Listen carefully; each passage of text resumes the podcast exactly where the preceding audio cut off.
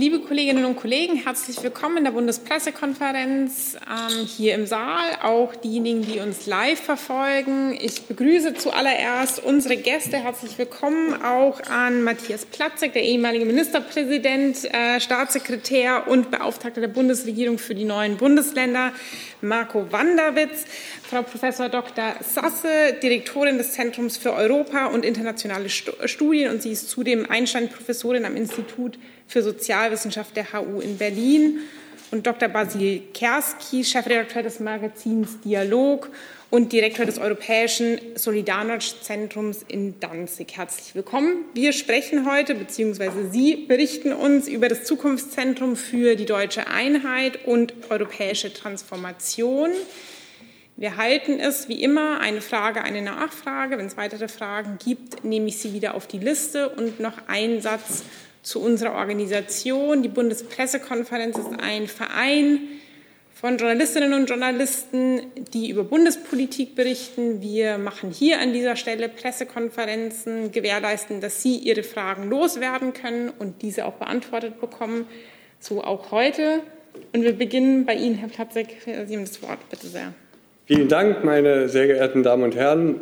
Wir haben ja mit einem Teil zumindest von Ihnen vor einigen Monaten den Abschlussbericht der Einheitskommission hier besprechen können. Und einer der wesentlichen Beschlüsse, wenn nicht der zentrale dieser Einheitskommission, war Konzipierung und Bau eines Zukunftszentrums, zu dem wir gleich kommen.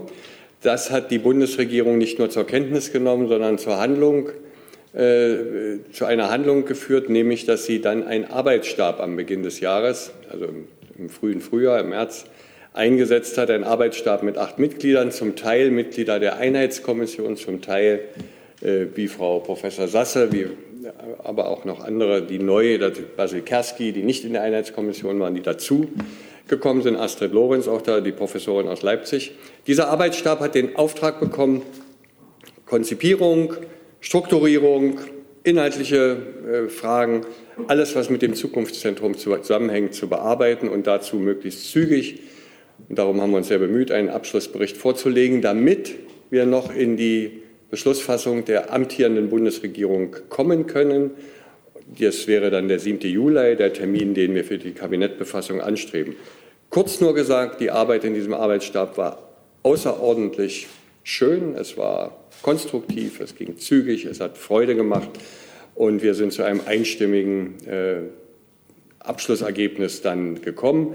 Wir haben eine erste Reaktion der Bundeskanzlerin, die positiv ist. Sie hat sich auf der Ostministerpräsidentenkonferenz, Herr Wanderwitz war ja da führend mit dabei, sehr positiv geäußert. Wir haben auch mittlerweile vom Vizekanzler und vom Bundesinnenminister, von Herrn Seehofer, positive Rückmeldungen zu dem Thema bekommen und darüber freuen wir uns natürlich. Es geht um ein Zukunftszentrum für deutsche Einheit und europäische Transformation. Dieses Zukunftszentrum soll möglichst bis 2027 das Licht der Welt erblickt haben, also baulich dastehen und fertig sein und für die Menschen dann auch begehbar. Die Frage steht natürlich, warum? Ich glaube, Sie sehen, wir sehen, und das haben wir hier in dem Raum ja schon beim Thema Einheitskommission sehr intensiv besprochen, dass trotz großer Erfolge beim Aufbau Ost nicht wenige Menschen hadern, unzufrieden sind, nicht angekommen sind, breites Spektrum der Möglichkeiten es gibt, wie die Umfragen ergeben haben, die wir in diesem Zusammenhang gemacht haben, ein deutlich geringeres Vertrauen in Demokratie und ihre Institutionen. Übrigens ist, trifft dieser Befund nicht auf den Osten Deutschlands nur zu, sondern auch auf ostmitteleuropäische Länder. Braucht man hier nicht näher ausführen, äh, ist Ihnen ja auch klar. Wir haben es also mit Gesellschaften zu tun, die sich in Suchbewegungen befinden. Das sind ganze Gesellschaften, wie gesagt, in Deutschland und weit darüber hinaus die manchmal ängstlich, manchmal sehr, sehr vorsichtig auf eventuell weitere kommende Veränderungen und die werden kommen, blicken. Und wir wollen gerne mit Hilfe dieses Zentrums, dass die ostdeutschen, die ostmitteleuropäischen Perspektiven eingebracht werden in die Zukunftsdebatten, weil die nötig sind, die, glaube ich, dann aber erst überhaupt sinnvoll geführt werden können, wenn diese Perspektiven auch dazugehören. Dieses Zukunftszentrum soll ein kreativer Ort werden, ein Ort der Begegnung, des Wissens, der Debatte, des Austausches, der Auseinandersetzung mit Akteuren aus den unterschiedlichsten Bereichen, die wir zusammenbringen wollen. Es soll ein Ort der Umbruchkompetenz sein. Letztlich soll er Die Weisheit, die wir ja alle äh, intus haben und keiner bestreitet, Zukunft braucht Herkunft, das soll an diesem Ort zusammengebracht werden. Was ist das Besondere? Genau dieses Zusammenbringen. Hey Leute, Thilo hier. Unsere naive Arbeit in der Bundespressekonferenz und unsere wöchentlichen Interviews, die sind nur möglich, weil ihr uns finanziell unterstützt. Und damit das so bleibt, bitten wir euch, uns entweder per Banküberweisung oder PayPal zu unterstützen. Weitere Infos findet ihr in der Podcast-Beschreibung. Danke dafür. Uns ist klar geworden, dass Wissenschaft alleine, das geht in der Experimentalphysik, das geht vielleicht in der Astronomie, in der Transformationsforschung kann Wissenschaft alleine nicht zu den Ergebnissen führen, die wir uns wünschen, sondern hier muss vermittelt werden zwischen Gesellschaft, Kultur, Wirtschaft, Politik und Wissenschaft. Letztlich geht es darum, einen Knotenpunkt zu schaffen. Und genau das wollen wir. Wissenschaft, Kultur und Menschen sollen aufeinandertreffen, in Austausch treten, auch in Streit. Interdisziplinarität ist letztlich so ein Stück das Zauberwort Wissenschafts-, Kreativ-, Dialog- und Kulturort neuen Typs. Das wünschen wir, das streben wir an. Grundproblem, glauben wir, ist auch meine Überzeugung, deshalb hänge ich dieser Idee auch schon sehr lange, eigentlich schon seit Jahren an, ist, wir haben immer wieder versucht, die Menschen im Kopf abzuholen. Aber wenn es gelingen soll, ein solcher komplexer Umbruch- und Transformationsprozess, muss man Herz und Bauch genauso erreichen wie den Kopf. Nur in dieser Einheit kriegen wir den Menschen mit. Und das haben wir auch berücksichtigt bei allen Debatten zur Struktur, zur Aufstellung dieses Zukunftszentrums, dass diese Aspekte jetzt mit in den Mittelpunkt rücken. Es geht uns auch um die Sichtbarmachung von Lebensleistung. Wenn 82 Prozent der Menschen im Osten in der großen Umfrage der Einheitskommission sagen, sie fühlen ihre Lebensleistung nach wie vor nicht hinreichend gewürdigt. Ich mache es dabei ganz kurz. Dann ist Handlungsbedarf da. Dann kann man nicht sagen, so ist es halt, geht uns, äh, haben sie Pech gehabt. Nein, sondern wir müssen da auch Haltegriffe schaffen. Wir müssen Möglichkeiten schaffen, dass diese Geschichten, wie der Bundespräsident mal gesagt hat, endlich auch erzählt werden, damit sie in der Gesellschaft sind, damit sie im gesellschaftlichen Raum sind, damit sie wirken können. Es geht also auch um Vernetzungsarbeit. Es geht um Austausch mit den Erfahrungen der Menschen, die sie in den 30 Jahren gemacht haben. Es geht auch, Basil Kerski ist ja nicht von ohne hier, um den Austausch mit den Erfahrungen in Ostmitteleuropa, die Unterschiede haben, aber auch Ähnlichkeiten haben. Und das muss man rausarbeiten. Dieses Zentrum braucht einen zentralen Ort, überhaupt keine Frage. Ich hatte hier schon mal gesagt in dem Raum, meine Wunschvorstellung wäre, dass das, was Johns Hopkins Universität für Corona ist, dieses Zukunftszentrum mal für Transformation, für alle Fragen, die mit der Transformation zusammenhängen, wird. Aber es muss auch mobil und digital sein. Also wir brauchen Wanderausstellungen, wir müssen ins Land gehen mit diesem Zentrum. Diese Institution soll so schnell wie irgend möglich entstehen. Wir haben keine Zeit mehr zu verlieren. Wir haben schon relativ viel Zeit. Bei diesen Analysen, bei das rauszufinden, wie die Zusammenhänge sind, haben wir schon Zeit verloren. Sollten wir nicht mehr verlieren. Wir haben deshalb beschrieben, was, dass ein Standortwettbewerb da sein soll, dass die Gründung möglichst bald passieren soll und dass das Zentrum mittels eines Aufbaustabes möglichst schon in den nächsten Monaten, spätestens im nächsten Jahr wirksam wird. Ich glaube, dass dieses Zentrum ganz Deutschland und weit darüber hinaus gut tun wird, dass es nötig ist und dass es einen völlig neuen Zugang ermöglicht zu dem, was passiert ist. Der Umbruch, letzter Satz von meiner Seite, der letzten 30 Jahre hat an Wucht, an Vehemenz, an Tiefe und an Tempo ein Ausmaß angenommen, was Menschen gefordert hat, viele überfordert hat, Gesellschaft völlig verändert hat naturgemäß völlig verändert hat. Wir wissen zu wenig über diese Prozesse, um sie am Ende fruchtbar zu machen für die weitere Zukunftsgestaltung, weil der Umbruch ist nicht zu Ende, der wird weitergehen, aber wir müssen uns dafür wappnen. Ich möchte gerne, dass dieses Zentrum am Ende auch ein Mutmacher ist, den Menschen noch mal vermittelt. Ihr habt Großes geschafft. Es soll auch eine Art Verneigung sein vor der Leistung der vielen Millionen, die hier leben und den Umbruchprozess im Osten bewältigt haben und denen, die dazugekommen sind und geholfen haben. Da kann man auch mal nach 30 Jahren sagen, Chapeau, ihr habt was geschafft. Manchmal müsst ihr das auch selber noch begreifen, was ihr geschafft habt. Soweit vielleicht. Danke dafür. Herr Wanderwitz, bitte. Ja, herzlichen Dank, äh, lieber Matthias Platzek. Ähm, ich bin äh, gestern und äh, vorgestern unter anderem mit meinem Minister, aber auch mit dem Vizekanzler und auch äh, mit äh, Bundesarbeitsminister Hubertus Heil auf dem Ostdeutschen Wirtschaftsforum in Bad Saro gewesen. Unter anderem ähm, mit Herrn Kralinski habe ich gerade schon festgestellt, dass wir uns diese Woche wahrscheinlich täglich sehen. Aber da war immer wieder die Rede, ähm, wenn Politik und Unternehmen im Gespräch waren von der Transformationskompetenz der Ostdeutschen. Ähm, natürlich Bezug nehmend auf Strukturwandel, in denen wir uns jetzt wieder befinden und die noch kommen werden, von der Braunkohle über die Digitalisierung, über neue Mobilität und neue Energie. Und insofern hat Matthias Platzek ähm, vieles ausgeführt, richtigerweise, ähm, zu dem weiteren Umgehen und Bearbeiten äh, mit diesen 30 Jahren äh, Vergangenheit. Ähm, aber ich will natürlich ganz äh, klar betonen an der Stelle, dass der Brückenschlag in die Zukunft ähm, an der Stelle mindestens genauso wichtig ist. Ähm, und deswegen äh, haben wir uns entschieden, äh, ein Konzept vorzulegen, was das eine tut und das andere nicht lässt, also beides tut. Und das ist, glaube ich, genau der richtige Ansatz. Ich möchte äh, zunächst auf den Dialog- und Begegnungsbereich, so wie wir ihn uns vorstellen, eingehen.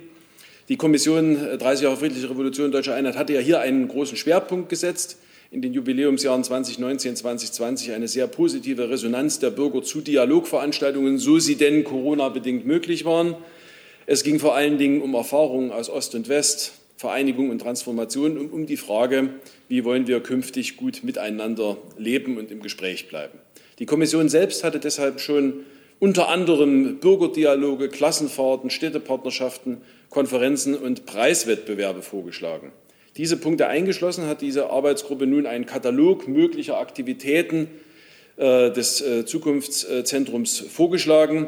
Die künftige Leitung soll aber ausdrücklich innerhalb der Leitplanken der Konzeption frei sein für eigene Programme und Schwerpunkte. Die Leitplanken, die wir gelegt haben, dazu gehört unter anderem Bürgerbeteiligung großgeschrieben. Wir wollen also, dass alle Themen und Projekte mit Besucherinnen und Besuchern, mit Bürgerinnen und Bürgern, mit den Menschen rückgekoppelt werden sollen, bereits in der konzeptionellen Phase, aber auch in der Durchführung. Wir wollen, dass die einzelnen Bereiche verschränkt sind, dass äh, inhaltliche Beiträge aus dem Dialogbereich beispielsweise von der Wissenschaft aufgenommen werden und umgekehrt. Und es sollen neue Gesprächs- und Veranstaltungsformate entwickelt werden. Das Zentrum soll vernetzt arbeiten. Wir wollen also keine Doppelstrukturen, sondern Abstimmung und Ergänzung zu bestehenden Angeboten, beispielsweise der politischen Bildung. Das Zentrum soll also nicht alles selbst durchführen, sondern auch ein Stück weit Kooperationen eingehen. Damit die Verschränkung der drei geplanten Bereiche gelingt, schlagen wir keine klassische Abteilungsstruktur vor, sondern vielmehr eine intensive inhaltliche Zusammenarbeit und gegenseitige Unterstützung der geplanten drei Bereiche, eine übergreifende Verwaltung beispielsweise mit Gemeinschaftseinrichtungen, wir schlagen ein Fellowship-Programm vor, bei dem Wissenschaftlerinnen und Wissenschaftler, aber auch Künstlerinnen und Künstler für einige Monate Projekte bearbeiten können, die beim Zukunftszentrum angesiedelt und koordiniert werden. Frau Professorin Sasse wird den Wissenschaftsteil ja ähm, noch intensiver vorstellen, wozu auch das mitgehört.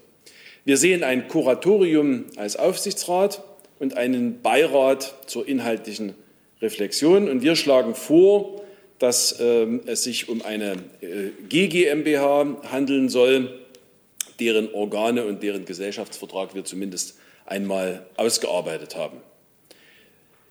Wir schlagen einen Wettbewerb vor, und zwar einen Wettbewerb um einen geeigneten Standort. Und dieser Standort umfasst ausdrücklich eine Vielzahl von Kriterien. Äh, eine breite Öffentlichkeitsbeteiligung und, äh, wie schon gesagt, 13 Kriterien, von denen ich die wichtigsten zumindest einmal kurz ansprechen will. Natürlich soll das Zentrum in Mecklenburg-Vorpommern, Brandenburg, äh, Sachsen-Anhalt, Sachsen oder Thüringen entstehen. Die Kommune bzw. die Region ähm, soll natürlich ihre Bezüge zur Transformation und zur deutschen Einheit einbringen. Die Anbindung an mindestens eine wissenschaftliche Einrichtung ist äh, uns äh, aus unserer Sicht wichtig und unabdingbar. Es soll eine gute Erreichbarkeit auch für internationale Gäste ähm, möglich sein, wobei das nicht ausdrücklich nicht heißt, dass es zentral gelegen sein muss. Ähm, wir wollen, äh, dass äh, besondere Struktur- und regionalwirtschaftlicher Bedarf äh, geltend gemacht wird, beschrieben wird. Wir haben ausdrücklich offen gelassen, ob es sich um ein Bestandsgebäude handeln soll, was möglicherweise überarbeitet, überformt wird, oder ob es äh, eine gänzliche Neugestaltung äh, auf einem äh, freien Grundstück ist. Und wir wünschen uns und wollen eine Fertigstellung des Zentrums, des architektonischen, der Hülle des Zentrums bis 2027. Das setzt also voraus, dass die Kommunen, die jetzt, wir haben ja schon das eine oder andere gehört, mit einer Bewerbung liebäugeln, natürlich auch im Vorderkopf haben müssen, dass die sogenannte Baufreiheit gelingen kann. Ähm, uns ist bewusst, dass wir jetzt vorlegen, kurz vor Ablauf der Wahlperiode. Ähm, und das Thema ist natürlich äh, so wichtig, dass auch der Deutsche Bundestag, obwohl ja in sowohl der Arbeitsgruppe als auch äh, der Regierungskommission auch äh, Abgeordnete vertreten waren, sich nicht zuletzt als Haushaltsgesetzgeber, aber natürlich auch inhaltlich mit diesem Thema befassen muss. Zunächst ist nun die Bundesregierung gefragt. Ich bin heute hier ausdrücklich als äh, einer der beiden Vorsitzenden der Arbeitsgruppe und kann dieser Befassung der Bundesregierung, die voraussichtlich am 7. Juli äh, im Kabinett äh, stattfinden wird, heute hier noch nicht vorgreifen. Aber ähm, es läuft wohl ob dieser besonderen Situation, das Ende der Legislaturperiode, darauf hinaus, äh, dass es äh, jetzt auf eine Art Arbeitsstab-Fortsetzung äh, hinausläuft, ähm, die noch gewisse nötige weitere Anreichungen, wie beispielsweise die Vorbereitung von Stellenbesetzungsverfahren, die weitere Quantifizierung des Bedarfs an Sachmitteln beispielsweise und natürlich die Vorbereitung des Standortwettbewerbs betreibt. Danke auch dafür. Sie haben die Moderation ja quasi schon übernommen. Also wir gehen über zu dem wissenschaftlichen Teil. Frau Sasse, bitte. Ja, vielen Dank. Ähm, aus wissenschaftlicher Perspektive möchte ich unterstreichen, dass ähm, die Idee, äh, das Zentrum, was hier entstehen soll, wirklich eine ambitionierte ähm, Idee ist. Sie ist ambitioniert, aber auch realisierbar. Und hier soll wirklich eine, eine Institution eines neuen Typs entstehen. Und äh, über den thematischen Fokus hinaus geht es hier auch um die spannende Frage, was Wissenschaft ist und was Wissenschaft zukunftsgewandt sein kann. Und dass der wissenschaftliche Bereich dieses Zukunftszentrums hat, ähm, denken wir, vier Alleinstellungsmerkmale. Das eine ist schon angeklungen, ähm, das möchte ich noch einmal betonen, auch aus der Sicht der Wissenschaft. Ähm, hier soll es um unabhängige gesellschaftsrelevante Forschung geben. Das gibt es auch an vielen anderen Orten, in Universitäten und anderen außeruniversitären Kontexten. Aber was das ganz Besondere hier ist, ist die Verknüpfung mit einer Galerie, einem Kulturort auf der einen Seite und dem Dialogzentrum. Und so etwas äh, unter einem Dach verknüpft ähm, zu organisieren, dann auch mitzudenken und die gegenseitigen, die Bereiche, die sich gegenseitig befruchten, unter einem Dach zu haben, das ist etwas wirklich Besonderes. Ein weiteres Alleinstellungsmerkmal ist die Verknüpfung von historischer oder zeitgeschichtlicher Auseinandersetzung mit Transformationsprozessen in äh, Deutschland und in Ostmitteleuropa auf der einen Seite, aber dann auch die Verknüpfung, die, den Bogen zu schlagen zu äh, anderen Transformationsprozessen der Gegenwart und der Zukunft. Also auch hier wieder zukunftsgewandt, ein Bogenschlagen von der Vergangenheit bis in die Zukunft. Ähm, ein Aspekt, ein, ein, weiteres Alleinstellungsmerkmal, das ich besonders betonen möchte, das ist auch wieder aus der Wissenschaft kommend ähm, noch nicht so selbstverständlich, wie es sein sollte.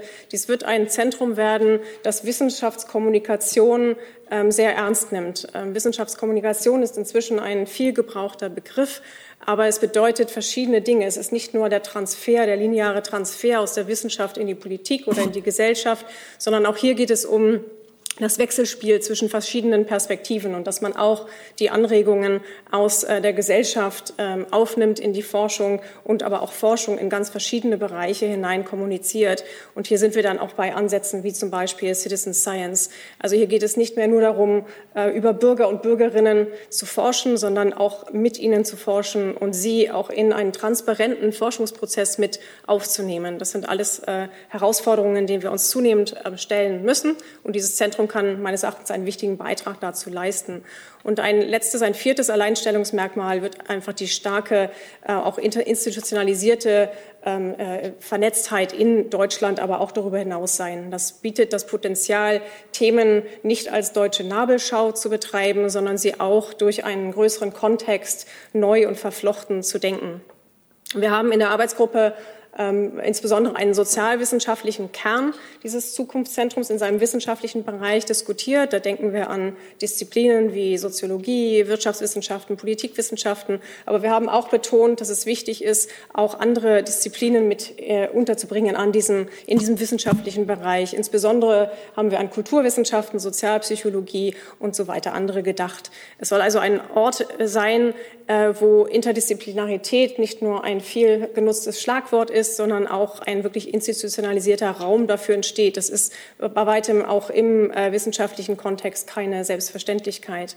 Und wir haben auch angeregt, dass über diesen ähm, sozial- und geisteswissenschaftlichen Kontext hinaus auch ähm, äh, sich der wissenschaftliche Bereich öffnet in Richtung der Naturtechnik und Lebenswissenschaften. Auch hier, das wäre ein sehr innovatives Element, dass es von einem sozialwissenschaftlichen Kern ausgeht und dann diese Elemente und Disziplinen mit hinzugezogen werden. Ab und zu wird es schon andersherum gedacht, aber diese, diese Richtung erscheint uns noch innovativ.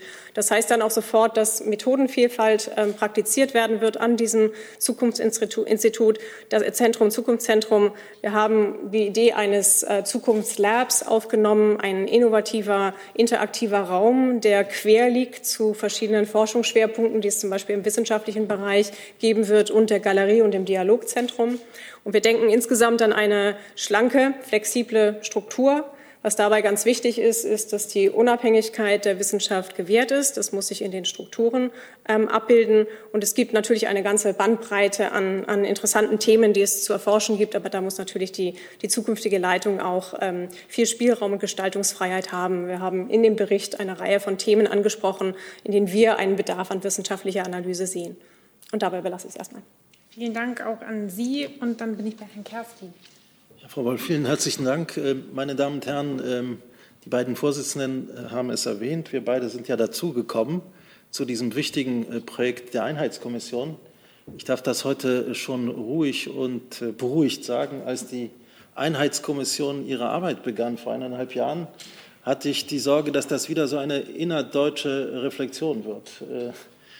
Dass, das, dass die Reflexion über die die Genese der deutschen Einheit, den Transformationsprozess sich wiederum nur auf die neuen Bundesländer ähm, oder nur auf Deutschland konzentriert. Ich bin heute sehr glücklich, Ihnen ein Konzept vorzustellen äh, mit meinen Kolleginnen und Kollegen, was ja nicht nur eine Institution begründen will, sondern ich glaube auch eine neue Reflexionskultur, Forschungskultur, ähm, auch politische Bildungskultur die sehr, sehr eng ähm, mit Menschen, Bürgerinnen und Bürgern zusammenarbeitet, ähm, die zwar einen zentralen Ort schafft, aber überall in Deutschland präsent sein will und den europäischen Kontext, äh, vor allem der Nachbarstaaten, nicht außer Acht lässt. Ähm, oft liegen ja politische Kultur, politische Debatten und auch knallharte Realität ähm, nebeneinander. Äh, Sie wissen, Deutschland schaut äh, sehr stark global Richtung China, Russland, USA. Das ist verständlich. Ich weiß nicht, ob Sie das mitbekommen haben, ähm, wie die Wirtschaftsrealität aussieht. Ähm, die neuesten Handelsbilanzen, Handelsdaten Deutschland zeigen, Deutschland ist heute noch stärker als vor 30 Jahren in Mitteleuropa verankert. Die vier Visegrad-Staaten, Polen, Tschechien, Slowakei, Ungarn, haben eine Handelsbilanz mit Deutschland, die ist viel größer als die mit den USA, als mit China. Das heißt, wenn wir von Ostmitteleuropa, Mitteleuropa, Transformation sprechen, dann sprechen wir von einem sehr, sehr schwierigen, sehr mühsamen Prozess, vor allem Lernprozess für sehr viele Menschen, aber der äh, so erfolgreich ist, ähm, so sehr den Wohlstand in Deutschland ähm, sichert, ähm, dass es nötig ist, sich darüber Gedanken zu machen. Woher kommt das und wie können wir auch gemeinsam diese Kompetenzen weiter entwickeln. Ich freue mich auch, das ist ja Zufall, morgen haben wir den 30. Jahrestag des deutsch-polnischen Nachbarschaftsvertrages. Das, das ist eine, ein Grundlagenvertrag der deutschen Einheit, äh, vergleichbar mit dem deutsch-französischen Vertrag, ähm, sodass ich äh, hier sehr, sehr glücklich bin. Ich glaube, wir kommen endlich mal raus aus dieser Provinzialisierung, die all diese Länder haben. Polen diskutieren ihre Befindlichkeiten, Ungarn ihre, Tschechen ihre, Deutsche ihre. Dabei ist 89 Folgendes passiert. Ähm, durch diese große europäische Revolution konnten all diese Staaten demokratisch werden, äh, ihre Souveränität gewinnen. Überhaupt all diese Staaten sind in ihren Grenzen, in ihrer ethnischen Zusammensetzung Kinder dieser Zeit. Und äh, leider fehlt es an Deutungen, an Interpretationen der letzten 30 Jahre, die nicht rein politisch sind. Äh, Frau Sasser hat es genannt, äh, sozialwissenschaftlich, psychologisch, technologisch. Äh, vergessen wir nicht, 89 begann das Zeitalter des World Wide Web. Das heißt, wir dachten, wir haben eine nachholende Modernisierung, eine einfache Systemtransformation. Wir bekamen aber eine Transformation auch Westdeutschlands, nicht nur Ostdeutschlands und ähm, eben nicht nur eine ja, systempolitische Transformation trat dann ein, sondern eine grundsätzliche kulturelle und technologische. Und ich würde sagen, das, das überfordert uns bislang vielleicht in der Deutung. Und hier bieten wir an, ähm, zu schauen, was ist in den letzten 30 Jahren passiert, welche Chancen haben wir genutzt, welche haben wir nicht genutzt, welche können wir nutzen. Äh, denn ich denke, jede Reflexion äh, über die Vergangenheit dient ja der Zukunft. Und jede Reflexion über die Vergangenheit macht ja gar keinen Sinn, äh, wenn man dies nicht für die Zukunft tut. Das tut dieses Zentrum. Noch zwei Worte zu zwei Bereichen, die ich hier vorstellen äh, äh, sollte. Das wird zwar jetzt kein klassisches Museum, das soll nicht in Konkurrenz treten zu den etablierten Museen, aber wir wollen doch den Versuch wagen, mit hervorragenden Museumsleuten eine interdisziplinäre Ausstellung zu gestalten, die die letzten 30 Jahre deutet, ostdeutsch, deutsch, europäisch, äh, auch mit der Genese, vor allem mit dem, soll nochmal das Demokratisierungspotenzial der 80er Jahre zeigen, der Bürgergesellschaften. Ähm, aber wir wissen, Transformation ist ja etwas in Veränderung, also eine, deshalb haben wir das Galerie genannt, also eine Dauerausstellung, die permanent reagiert, auch mit künstlerischer Hilfe auf Befindlichkeiten, auf Entwicklung und äh, ein Team, was fähig ist, auch Ausstellungen außerhalb dieses Zentrums mit anderen zu gestalten, in Deutschland äh, und in anderen, an anderen europäischen Standorten. Äh, hier ist nochmal benannt worden, dieses Haus soll ja kein geschlossenes öffentliches Gebäude sein mit Öffnungszeiten von 9 bis 16 Uhr. Das soll ein offenes Haus sein, von montags bis Sonntag, eine Agora, ein Ort der Begegnung, nicht der Begegnung, weil wir Menschen dazu zwingen zu kommen, sondern es soll ein Programm äh, haben, das Menschen nicht nur an diesem Standort, sondern aus Gesamtmitteleuropa anregt, dahin zu kommen, sich zu beteiligen. Ähm, also eine Agora, kompetente Agora, ein Dialogforum, aber darüber hinaus haben wir dem zukünftigen Team einige Ideen, Vorschläge ähm, für das Team vor, vorbereitet, die nochmal vor allem diese Transformationskompetenzen in größeren äh, Projekten, internationale ostdeutsche Transformationskonferenz oder auch ein eventueller Preis äh, der deutschen äh, Einheit, der positive Praktiken würdigt ähm, oder auch ein Wissenschaftspreis, der herausragende Forschung ähm, würdigen könnte. All das finden Sie in Papier. Ähm, also ich hoffe, dass in Zukunft ein Leuchtturm entsteht, ein Haus, das ja, den Stolz auf das Erreichte in Deutschland symbolisiert, aber auch äh, Deutschland als eine Nation darstellt in der Mitte Europas, offen auch für die Kompetenzen mit den anderen, sich dessen bewusst, dass unser Wohlstand, unser Frieden auch das Ergebnis dieser Zusammenarbeit ist und auch eines Gefühls der kulturellen Nähe. Vielen Dank. Vielen Dank auch an Sie. Ich habe jetzt hier digital von einer Kollegin den Hinweis bekommen, dass es ein Problem mit dem Livestream gibt. Ich kann nicht sagen an dieser Stelle, wo es hakt. Ich habe das weitergegeben und das ist äh, bekannt und wird daran gearbeitet. Und jetzt bin ich erst im Saal bei Frau Buschow. Ja, danke. Ich habe mehrere Fragen. Ich fange mal mit einer an, vielleicht mit der breitesten. Herr Platzek, Sie haben gesagt, ähm, Wissenschaft alleine könne in einer Transformationsgesellschaft nicht zu Ergebnissen führen, die wir uns wünschen. So haben Sie es gesagt. Jetzt frage ich mal Sie und auch Herrn Wanderwitz, welches Ergebnis wünschen Sie sich denn, was mit diesem Zentrum verknüpft ist? Ich wünsche mir ein Ergebnis, das hatte ich ja schon so ein bisschen indirekt zumindest gesagt, was äh, in der Gesellschaft wirklich aufgenommen, angenommen, verstanden wird, was aus der Gesellschaft heraus auch nicht als Fremdkörper, sondern ja wirklich aus, aus der Mitte heraus äh, empfunden wird, dass es nicht in der Fremdsprache praktisch äh, dargestellt wird, sondern so, dass die Gesellschaft es aufnehmen kann. Und wenn Sie mich nach dem Zielwunsch fragen, ich habe es ja schon öfter auch hier in dem Raum gesagt, wir haben, ich stehe sehr dazu und finde da auch äh, viel Gutes bei, eine Ausbildung, das haben die Umfragen auch ergeben, die wir in den letzten zwei Jahren gemacht haben, eine Ausbildung eines ostdeutschen äh, Bewusstseins, einer Identität ist also nicht mehr zurückzuführen unbedingt auf, auf DDR-Vergangenheit, sondern eher auf die durchaus ähnliche oder zumindest vergleichbare Geschichte zwischen Rostock und Suhl der letzten 30 Jahre bei der Bewältigung des Zusammenbruchs, der dann zum Umbruch und zum Aufbruch wurde. Aber wir haben an nicht wenigen Stellen dieser Identität, dieser Gefühlslage doch noch, ähm, ich habe es vorhin gesagt, mit Hadern übersetzt. Es gibt auch Trotzhaltung, es gibt ablehnende Haltung. Man fühlt sich äh, oft nicht hinreichend anerkannt und auch nicht in der Klassigkeit, also auf Augenhöhe in der Gesamtgesellschaft. Und ich wünsche mir, wenn Sie mich schon nach Wünschen fragen, dass dieses Zentrum einen Beitrag dazu leistet, dass aus diesem Identitätsgefühl ein Gefühl des Stolzes, des Zupackens, des Mutes, den wir übrigens, glaube ich, auch brauchen für die Herausforderungen der nächsten Jahre und Jahrzehnte. Die werden nicht viel kleiner werden, die werden anders sein, aber nicht kleiner. Also dass eine solche Identität einen gewissen Wandel erfährt, wenn Sie es mal ganz einfach wollen, weg von einer Trotzhaltung, weil man nicht hinreichend angekommen ist oder sich nicht hinreichend angenommen fühlt, hin zu einer Haltung, wir haben irre was geschafft und wir brauchen keine Angst haben vor dem, was kommt. Das ist eine, ist nicht die, die zentrale und nur Aufgabe, aber eine der Aufgaben, die ich da auch mit sehe. Herr Wanderitz, ja? Ja, das kann ich alles äh, eins zu eins unterschreiben und ich würde es noch äh, ergänzen äh, darum, dass äh, wenn wir Wünsche äußern dürfen, ich mir dann wünsche, dass das auch dazu führt, dass in den schon angesprochenen Umfragen die äh, leider in nicht kleinen Teilen äh, kritisch pessimistische Haltung zu dieser parlamentarischen Demokratie und dieser sozialen Marktwirtschaft sich ändert. Da darf ich vielleicht noch anschließen, genau an Herrn Wanderwitz. Das haben wir auch in der, das ist vielleicht, haben wir hier noch nicht deutlich gemacht.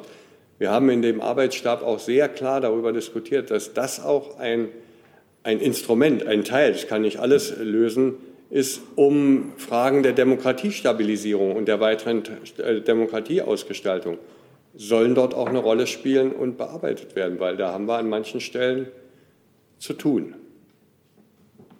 Unmittelbar Nachfrage dazu, oder? Nee, dann machen wir nachher weiter. Ähm, übrigens, das Livestream-Problem ist gelöst. Ich weiß immer noch nicht, ob es ein individuelles oder ein generelles war. Es ist auf jeden Fall gelöst. Und dann bin ich jetzt bei Herrn Decker. Ähm, können Sie etwas zu den Kosten sagen? Ja. Und ähm, äh, es war äh, anfangs von Cottbus als Standort die Rede. Äh, war das irgendwie äh, ein Gerücht oder, oder äh, und wenn es kein Gerücht war, wie ist es dann dazu gekommen, dass man gesagt hat, wir schreiben das jetzt aus? Also kann ich kurz und knapp beantworten. Übrigens, Kostenrahmen haben wir nach allen Daten, die man jetzt so erfassen kann, nach den Strukturen, die da vorgesehen sind oder vorgeschlagen werden, liegt, was den Bau angeht, die Hülle bei ungefähr 200 Millionen Euro. Es soll ja auch ein, eine eigene Architektursprache sein, ein eigenes Signal ins Land senden, ein, eine wirkliche Botschaft beinhalten. Das Gebäude soll transparent, multifunktional und, und, und alles sein, veränderbar, modular. Äh, die Personenzahl, die nach den Aufgaben, die jetzt in diesem Bericht hier äh, definiert sind, haben wir mit ungefähr 180. Und die daraus resultierenden Sach-, Personal- und Programmkosten jährlich mit ca. 40, 43, kann man nicht ganz genau 43 Millionen Euro klassifiziert. Äh, das Wort Cottbus ist mal gefallen in grauen Vorzeiten, da hat die Einheitskommission gerade begonnen, als es hieß, was soll denn, was für Städte sollen denn Aufnahmemöglichkeiten haben? Da fiel auch Cottbus, es sollen nämlich auch Städte sein, Marco Wanderwitz hat vorhin Kriterien genannt, die in den Standortbedingungen stehen, die zum Beispiel eine eigene Transformationserfahrung haben, die, die aber, wo das Zentrum auch einen ein, ein Beitrag leistet zur regionalen Entwicklung. Wir haben nicht unbedingt äh, Städte wie Berlin und Potsdam im Auge, sondern Städte, die, ja, wo, wo das auch nochmal einen richtigen Impuls geben kann. Aber es war von vornherein klar, Herr Decker, es soll einen offenen Standortwettbewerb geben.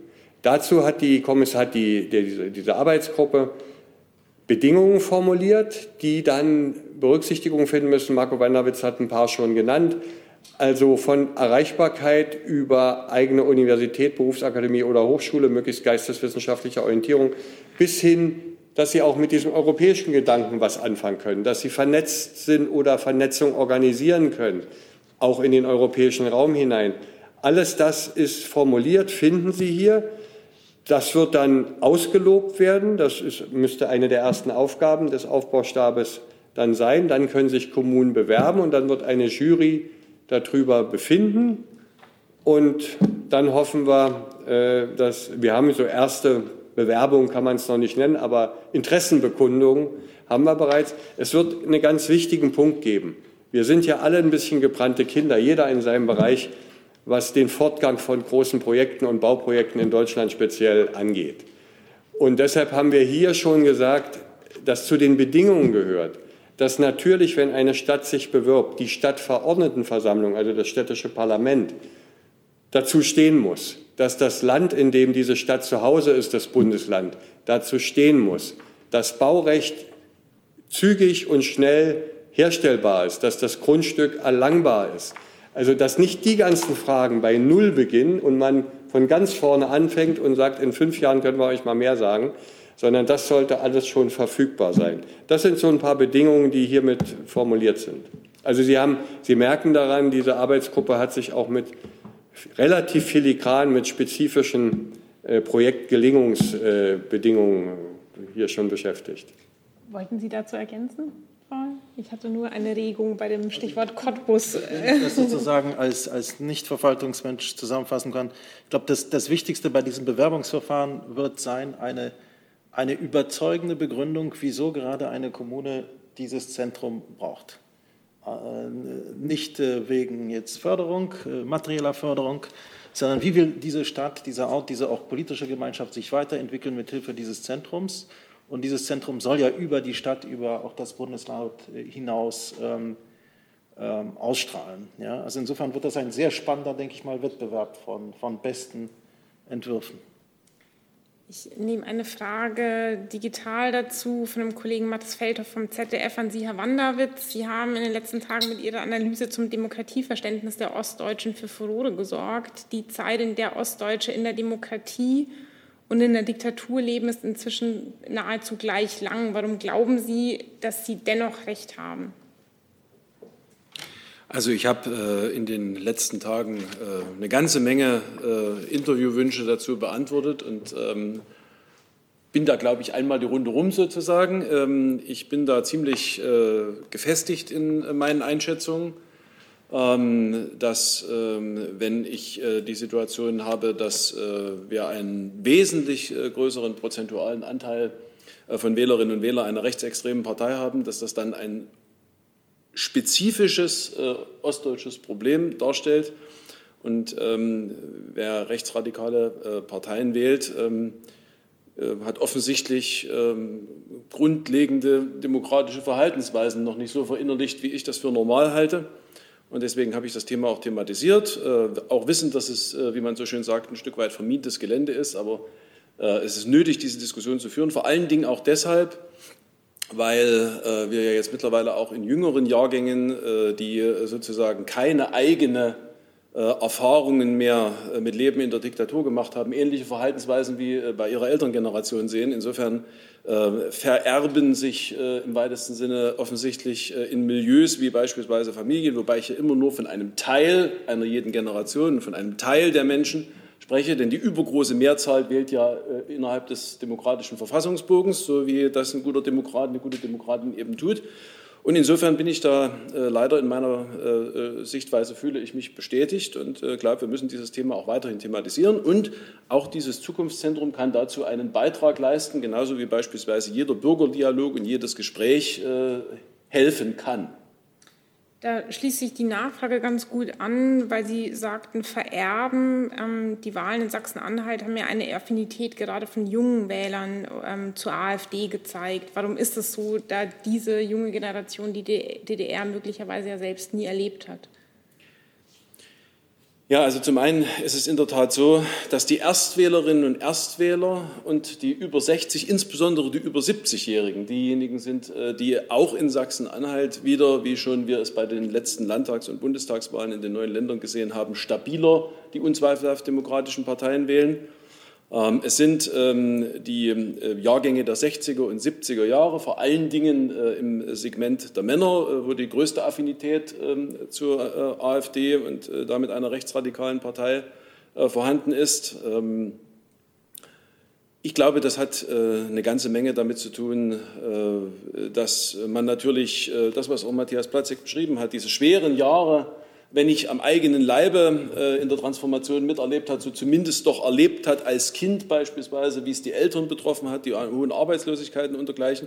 Und zum anderen äh, nehme ich in Segmenten auch ein leider nicht ganz so positiv äh, von mir einzuschätzendes, äh, Ost, eine nicht ganz so positiv einzuschätzende ostdeutsche Identität wahr es gibt ganz viele tolle Initiativen von Leuten, von jungen Leuten. Ich will mal beispielsweise äh, das Thema Wir sind der Osten an dieser Stelle erwähnen, wo ich das als positiv ähm, gesamtdeutsch äh, bezeichnen will. Ich nehme aber auch wahr, dass äh, ein gewisser Teil von jungen Leuten äh, sich als Ostdeutsch im Sinne einer Abgrenzung von nicht-Westdeutsch äh, definiert. Und das empfinde ich ausdrücklich als nicht positiv und das sehe ich als Teil dieses Problems, das in diesem Segment dann eine Affinität ähm, zur AfD vorhanden ist.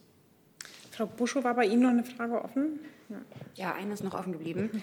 Äh, die richtet sich vor allen Dingen an die beiden Wissenschaftler, also den Wissenschaftler und die Wissenschaftlerin auf dem Podium. Ich muss gestehen, ich habe noch nicht ganz verstanden, wie Austausch und Dialog und daraus die Wissenschaft miteinander verknüpft werden in dem Zentrum, auch wenn Sie viel äh, gesagt haben. Also meine Frage ist vor allen Dingen, wie ist das beides miteinander geknüpft, verknüpft? Wenn Sie sagen, diese Galerie, die geplant ist, die zum einen für den Austausch geplant ist, soll die selbst aus sich heraus auch wissenschaftliche Expertise erbringen? Also ist das auch ein Forschungszentrum? Wird der Besucher, der dorthin kommt, für den Dialog zum Beobachtungsobjekt? Sie anfangen mit der Galerie?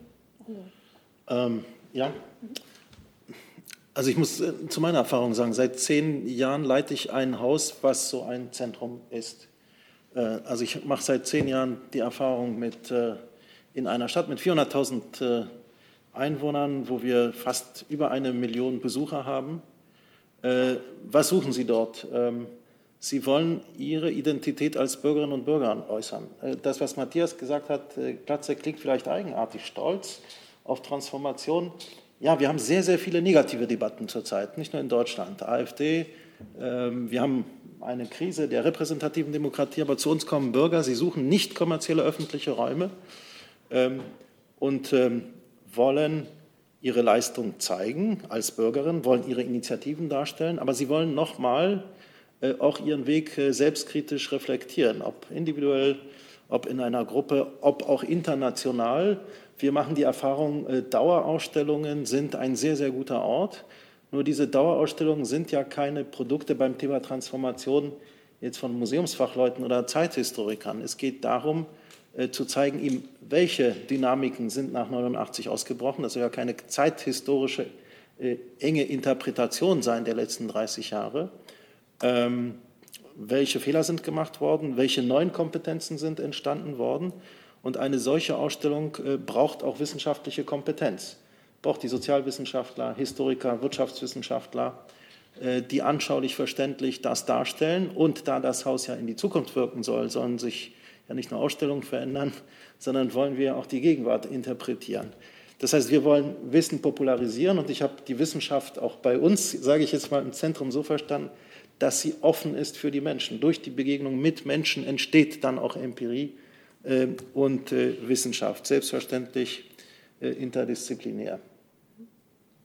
Wenn ich da auch noch kurz ergänzen darf, ich leite seit einigen Jahren ein außeruniversitäres ähm, wissenschaftliches Institut und äh, weiß also deshalb gerade zu schätzen, wenn man äh, sowohl äh, den wissenschaftlichen Bereich als auch den Galerieort und auch den Dialog, äh, das Dialogzentrum an, an einer Stelle verknüpfen kann, was das für Potenzial bieten kann. Wir müssen uns diese Räume ähm, erschließen. Das geht auch, aber es geht noch effektiver und innovativer, wenn alles an einem Standort ist. Und ähm, ich glaube, im, im Sinne auch von Wissenschaftskommunikation, was äh, noch nicht ähm, äh, vielleicht genügend vermittelt wird, ist, dass es ja uns, wenn wir in der sozialwissenschaftlichen Forschung beginnen, es fängt ja mit den Belangen von, von Menschen an. Also egal welcher Methode wir uns wissenschaftlich bedienen, seien es Befragungen, seien es Fokusgruppen, seien es Interviews, lange Interviews, narrative Interviews über, über Lebensläufe, ähm, da sind wir ja sehr eng dran an Bürgern und Bürgerinnen. Also der Schritt, ähm, das äh, weiter transparent zu machen, aber dann auch wieder die Ergebnisse daraus vorzustellen, wieder Anregungen aufzunehmen in die anderen Bereiche dieses Zukunftszentrums, ist, glaube ich, nicht so abstrakt, wie es sich vielleicht anhört. Aber ohne diese drei Standbeine ähm, zu haben, äh, fehlt immer an irgendeiner Stelle etwas, eine, eine Stellschraube. Vielleicht, um das noch abzurunden, was Sie fragten, eigene Forschungsleistung, eigenes Forschungszentrum. Es soll im Schwerpunkt ein Knotenpunkt der Forschung sein, die es gibt. Also so habe ich auch die Wissenschaftlerinnen und Wissenschaftler verstanden. Daraus entsteht natürlich auch erheblicher Eigenbeitrag und Eigenleistung, keine Frage. Aber Schwerpunkt ist, Knotenpunkt zu bilden.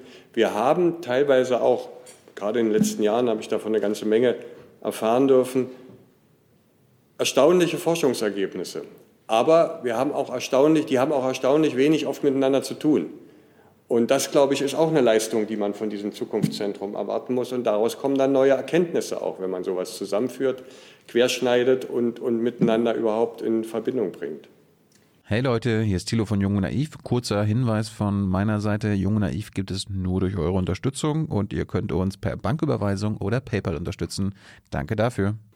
Eine digitale Frage nochmal der Kollege äh, Feldhoff an Sie, Herr Platzek. Das Verhältnis der DDR-Bürger zu den russischen Besatzungstruppen in der DDR war nie gut. Und dennoch haben die Ostdeutschen offenbar in Russland und seine Regierung mehr Vertrauen als in den Westen. Wie erklären Sie sich diesen Widerspruch?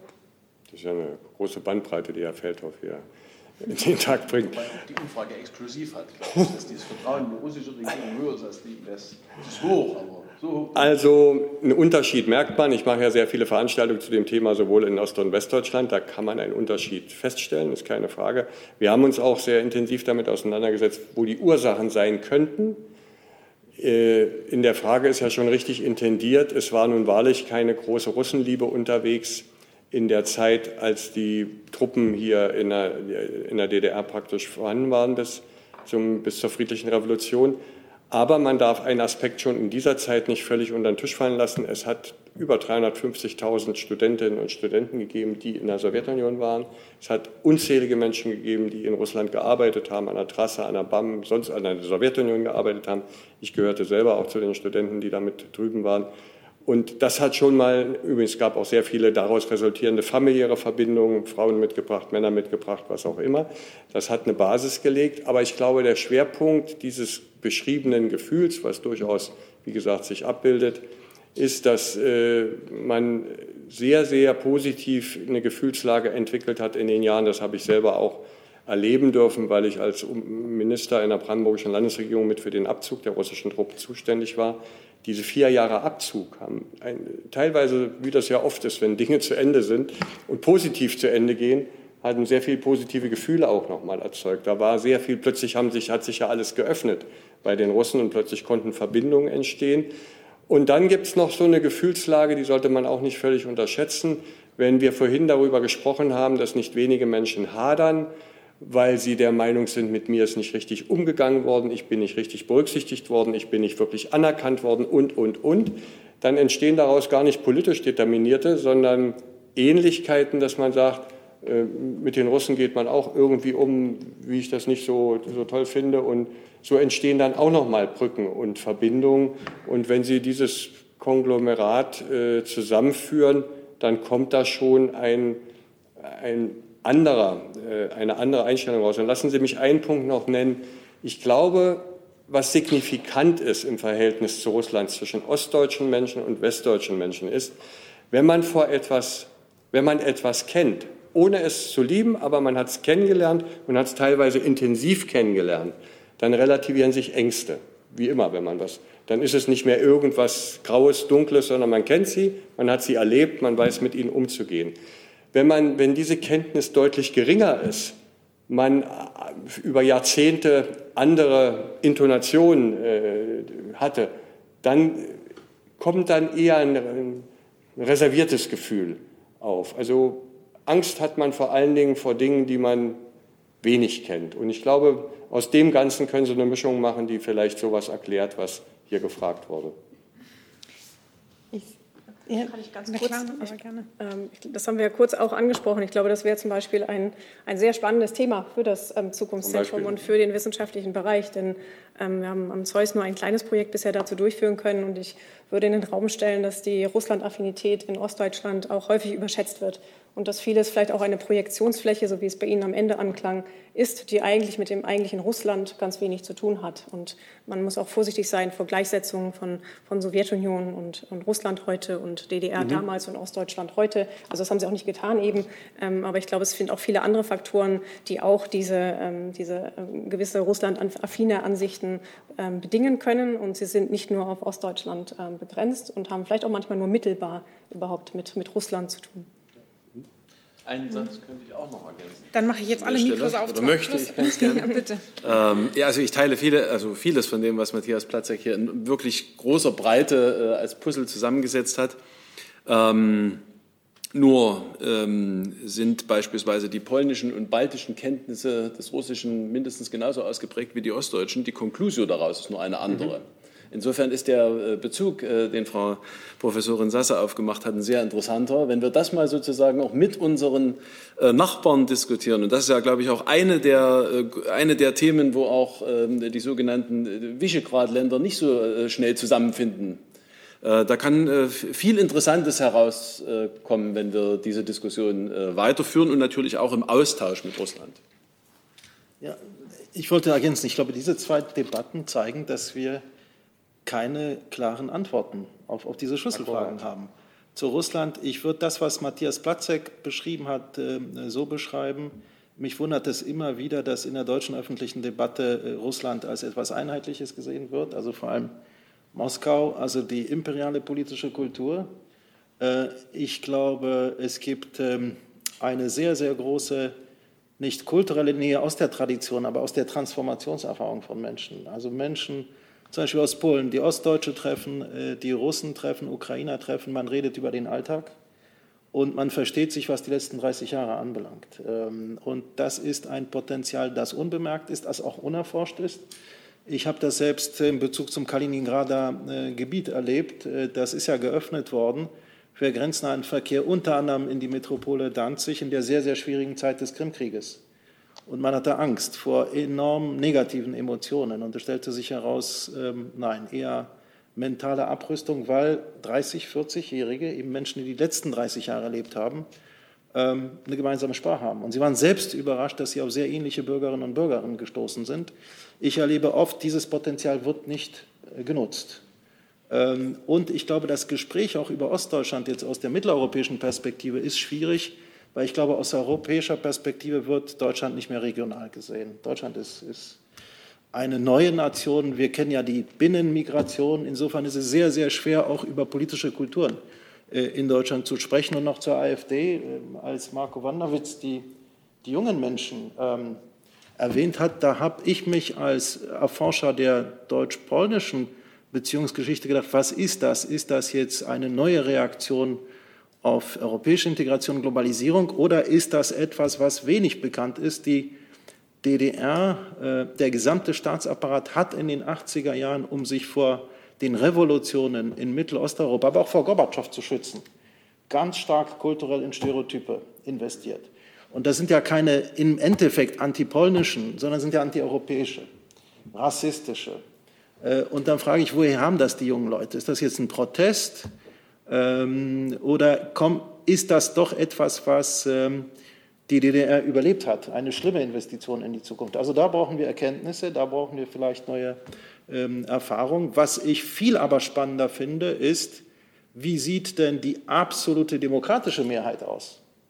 Die ist ja auch nicht selbstverständlich. Äh, in, in, in, in Ostdeutschland haben wir ja nach dem NS-Regime einen unmittelbaren Übergang zu, zur stalinistischen Zeit. Ja, das ist ja der Teil Deutschlands, der die längste Totalitarismuserfahrung gemacht hat. Woher kommt Demokratie? Also was mir in Deutschland fehlt, ist ein Bewusstsein, auch eine Kompetenz zu zeigen, wo gibt es neue Quellen äh, des demokratischen Bewusstseins, die übrigens auch aus einem europäischen Dialog entstanden sind und was, was ist mit ihnen nach 89, 90 passiert. Also wir kennen nicht mal unsere Demokratiegeschichte. Ja, also allein diese zwei Fragen zeigen, dass wir wirklich die Kompetenz von Wissenschaftlern brauchen, auch Wissenschaftler, die, die bereit sind, auch rauszuschauen aus ihrer engen Fragestellung und das vergleichend äh, tun müssen, weil Populisten oft viel internationaler sind als die Demokraten. Ja, spannend, wohin wir im Laufe dieser Pressekonferenz äh, gekommen sind in der Diskussion. Ähm, vielen Dank, dass Sie unsere Gäste waren. Vielen Dank für Ihre Fragen und einen schönen Tag noch. Dankeschön. I'm thinking of a question.